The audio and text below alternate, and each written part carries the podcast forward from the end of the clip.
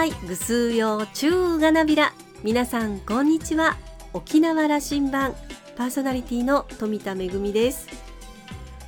新型コロナウイルスの感染拡大を受けて沖縄県では緊急事態宣言に伴う措置の強化を発表しています。県立学校の休校ですとかそれから、えー、規模や場所にかかわらず無観客やオンライン配信を除くすべてのイベントの延期もしくは中止の要請。また大型商業施設の休業も働きかけています。この新型コロナウイルスの感染拡大から1年以上経って感染者が増えたり減ったりまた増えたりの繰り返しで私たちは慣れになっているところもあるのかもしれません。でも今回の感染拡大はこれまでに経験したことのないものです。今一度気を引き締めて感染拡大防止に努めましょう。さあ沖縄羅針盤今日も5時までお届けいたします。どうぞお付き合いください。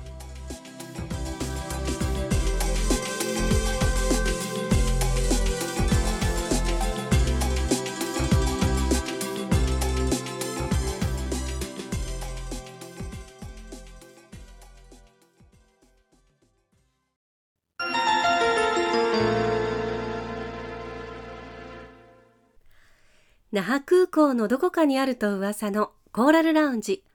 今週は沖縄県立中部病院医師の高山義弘さんとラウンジ常連客で沖縄大学地域研究所特別研究員の島田克也さんのおしゃべりです。高山さんは福岡県のご出身です。東京大学医学部保健学科を卒業後フリーライターとして世界の貧困と紛争をテーマに取材を重ねます。山口大学医学部医学科を卒業後国立病院九州医療センター九州大学病院佐久総合病院厚生労働省などを経て現在は沖縄県立中部病院において感染症診療に従事。さらに同院に地域ケア科を新設し在宅緩和ケアに取り組んでいます。まだまだ予断を許さない県内の新型コロナウイルスの状況についてお話を伺いました。なおこのインタビューは5月29日に収録したものです。それではどうぞ。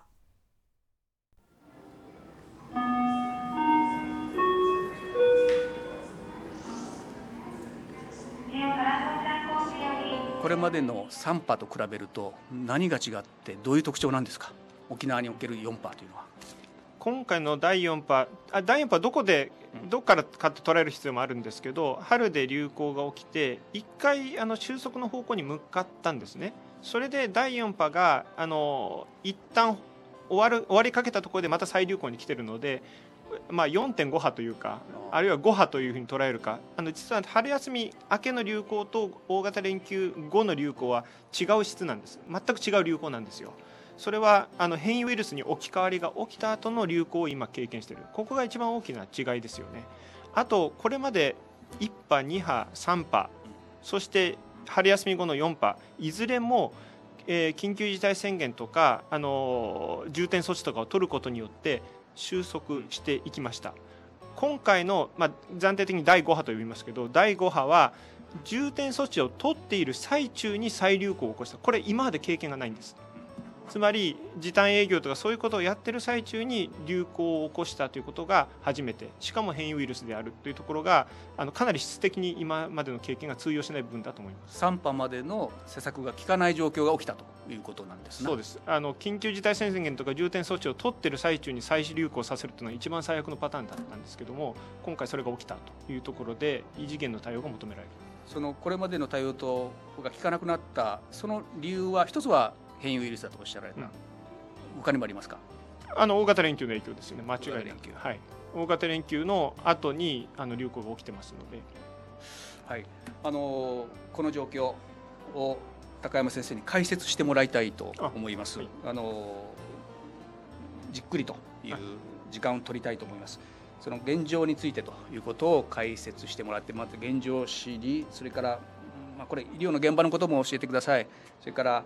ワクチンの接種状況のことも教えてください。この辺私が知りたいことなんですけど。じゃあまず疫学情報、これまで人口比でこれ人口人口10万人あたりなんですけども、東京があの1月に経験したのが最大だったんですけれどもそれを超え春休みの大阪も大きな流行だったんですけどもそれを超え沖縄県はこれまでであの全国でどこも経験したことがない規模の流行に入ってきているということです。しかもあのこのカーブの変極点つまりだんだん落ち着いていくその、えー、そういうカーブはまだ見せずまっすぐ伸び続けているのでまだまだ伸びるようにあの見えるというところが非常にあのえー、心配なところです。5月29日現在ではまだ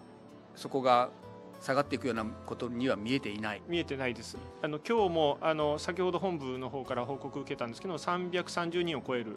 えー、新規陽性者数ということで、えーと、勢いは収まっていません、えー、今週から来週にかけて変極点あの少し流行が収まる方向に向かっていくのかなというふうには期待していたんですけれども、えー、それが見えないので来週も増え続けて400人も見えてくるのかなというふうに考えています。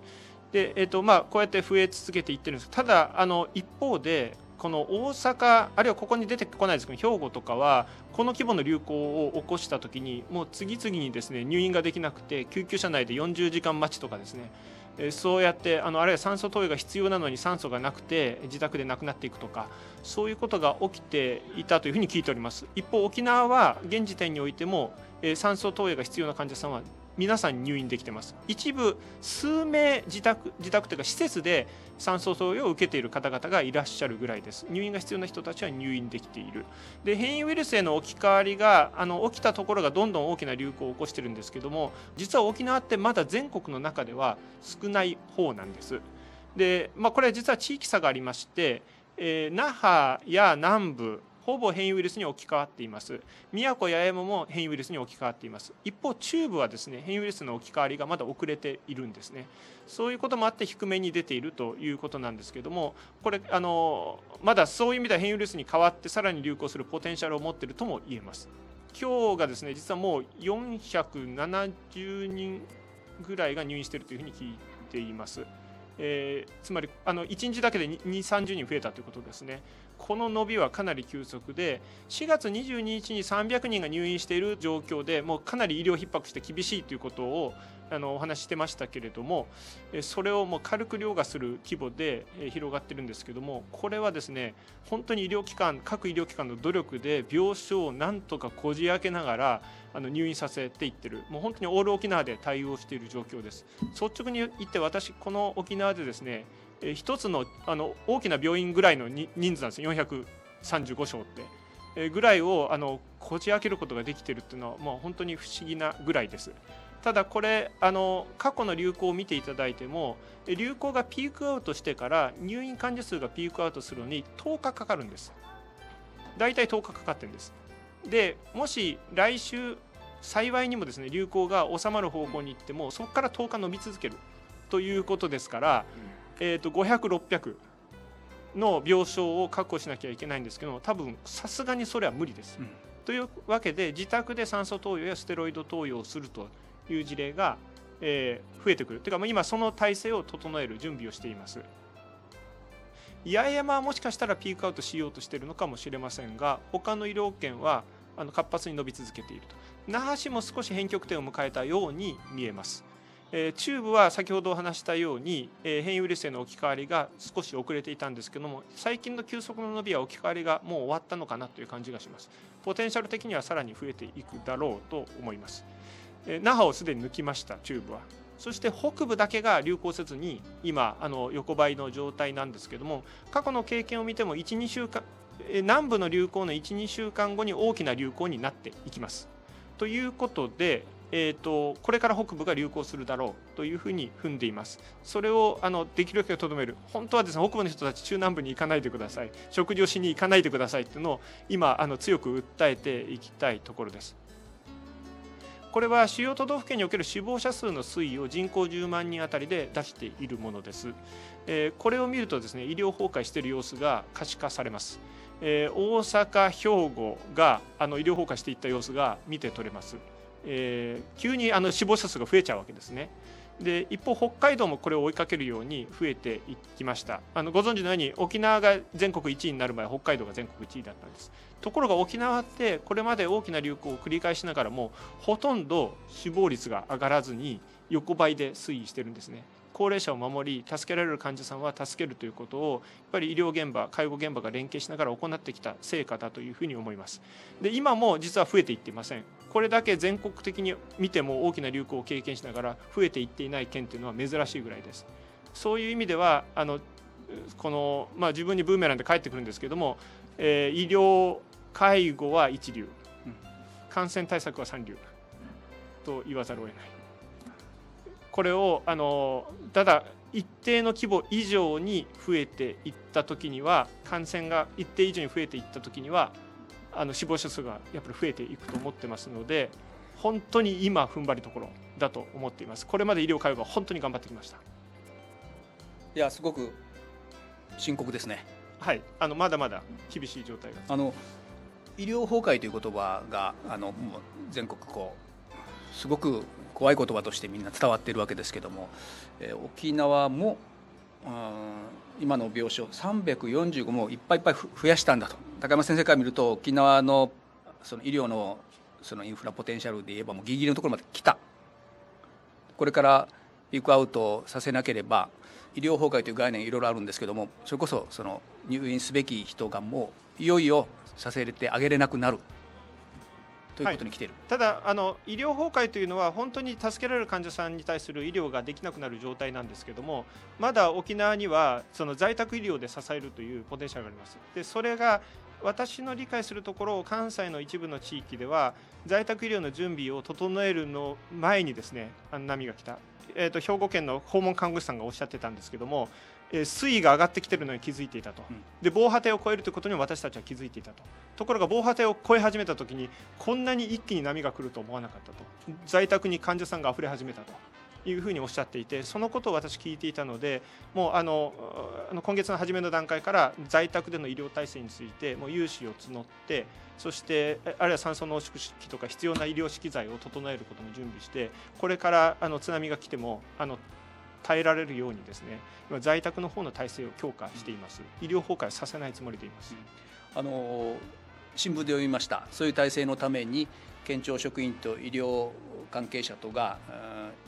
その体制を支えるためのサポートセンターを作ったコールセンターと言っていいのかな、はい。はい、そして、えーと、と医療関係者が在宅まで出向いていくということを、もうそれ専門になさる方ができているあのチームを募ってます。全県的にカバーできている状況ではないんですけれどもとにかく在宅であの出向いて治療するスタッフをあのもう有志でかき集めてでむしろ県がその仕組みを作るのを待ってると多分津波来るんですよ。だからもう有志でまず仕組みを作ってそれを県がきちんと予算とかを後からでもいいからつけてくれっていうそういう状況ですね今。あの人流人の流れをどれだけ抑えるかでこれまでは見えてきたし、えー、なんですけども見えてきてそのことを予測して高山さんみんな当ててきたわけだけども今このまあ2週間ぐらいの沖縄の人の流れを見ていてその津波は防波堤を越えてきそうというふうに見ているんですね。はい超えます。超えます。ただ超えれば医療崩壊ではないです。超えたら在宅医療で頑張りますその準備をしているんだ、はい、あの説明いただいた4つの資料をもう一回あの確認しながら理解を深めていきたいと思うんですけども、うん、えー、沖縄はまだ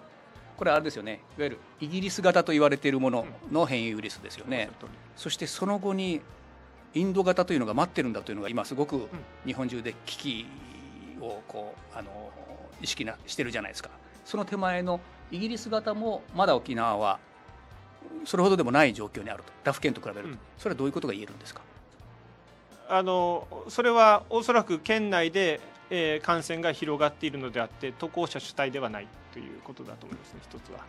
もし渡航者によって大型連休が持ち込まれて広がっていってるとするならばもっと置き換えは早かっただろうというふうに思います。ただ置き換わりはどんどん進んでいるわけなので、うん、これから今これ59%で出てますけども、うん、7080にやがてなっていくわけですよね。そうです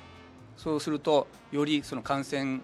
スピードの速い強いもののウイルスになっていくわけですね。そう思います。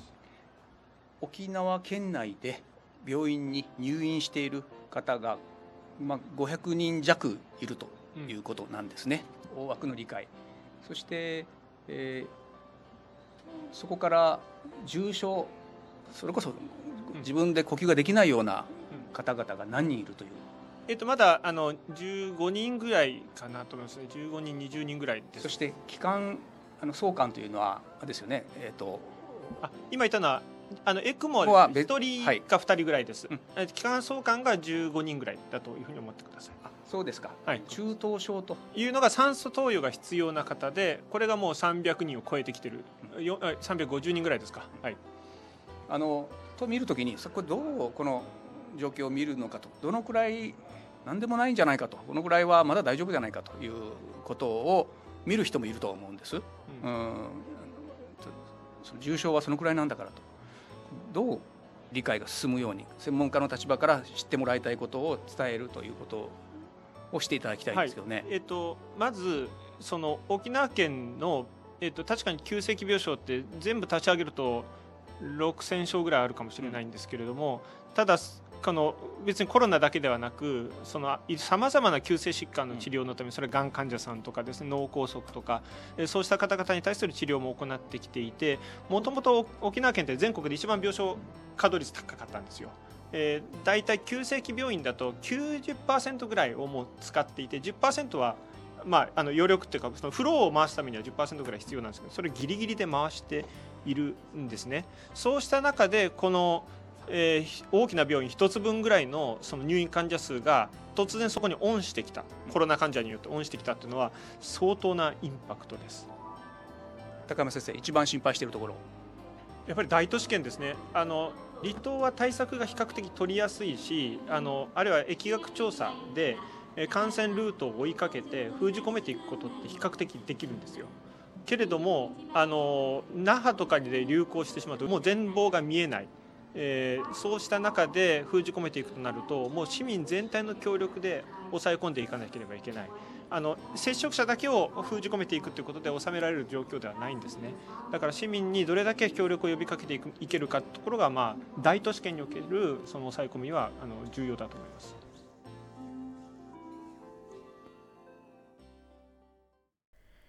高山先生いつも私たちのために分かりやすく噛み砕いてお話をしてくださるんですけれども今回は大変な危機的状況にあるということが分かりましたね。従来型より感染力の強い変異ウイルスそして大型連休の影響もあって沖縄では感染が拡大し続けています。えー、もともと沖縄は全国で最も病床稼働率が高かったという、えー、お話もありましたけれどももともとギリギリで回していたのをこの新型コロナで病床逼迫しているんですね。えー、それでも高山先生は医療崩壊させないつもりでいるという力強いお話がありましたけれども医療従事者の皆さんのご尽力に心から感謝しつつ私たちも感染拡大防止に努めていきましょう。島田さんはお話を終えて高山先生の解説これまでになく危機感が伝わりましたというコメントでした。今週のコーラルラウンジは沖縄県立中部病院医師の高山義弘さんとラウンジ常連客で沖縄大学地域研究所特別研究員の島田克也さんのおしゃべりでした。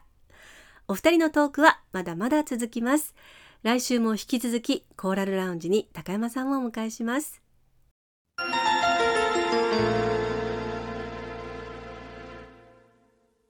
めぐみのあしゃぎだよりのコーナーです。このところ、あち高校の島豆腐が話題になってますね。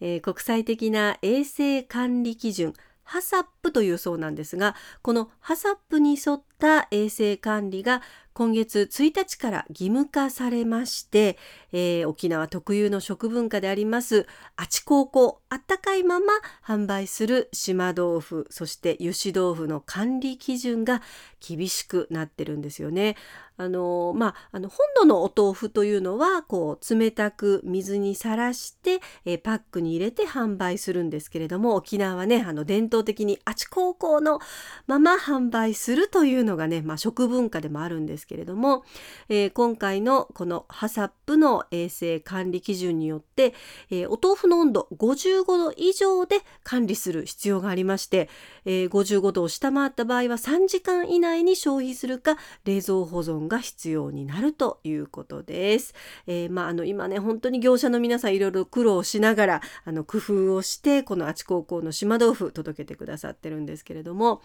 えー、沖縄料理チャンプルーもそうですしあの沖縄らしい具沢山のお味噌汁にもやっぱり島豆腐欠かせないですよね。えー、あち高校の島豆腐私はですねあのもうちょっとだけ切ってですねあのお醤油をたらーんとかけるだけでもそれだけでごちそうだなと思いますけれども、えー、まあこのあち高校の島豆腐、えー、これからもね、あのやっぱり残っていってほしい食文化だなというふうに思います。いろいろとね今ねあの業者の皆さんが工夫をしているということなんですけれども、えー、美味しく作ってそして私たちの元まで届けてくれる美味しい美味しい島豆腐私たちも大切に、えー、この食文化守っていきたいですね。めぐみのあしゃぎだよりのコーナーでした。